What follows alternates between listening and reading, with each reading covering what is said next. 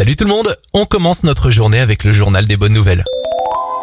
On débute avec euh, cette belle initiative d'une start-up savoyarde. Elle propose de créer gratuitement un site web aux commerçants locaux pour aider les commerçants en difficulté à cause de la crise sanitaire, soit leur offre sans contrepartie la conception de leur site marchand, un geste solidaire qui pourrait sauver pas mal d'entreprises.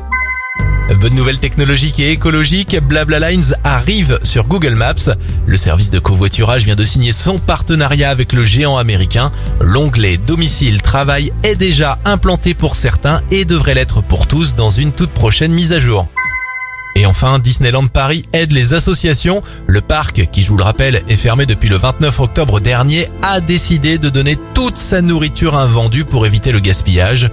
Emmaüs, les Restos du Cœur, la Croix-Rouge et plusieurs autres associations commencent à recevoir des dizaines de palettes pour aider les plus démunis. Bravo C'était votre journal des bonnes nouvelles. Vous pouvez le retrouver maintenant sur notre site internet et notre nouvelle application Radioscoop.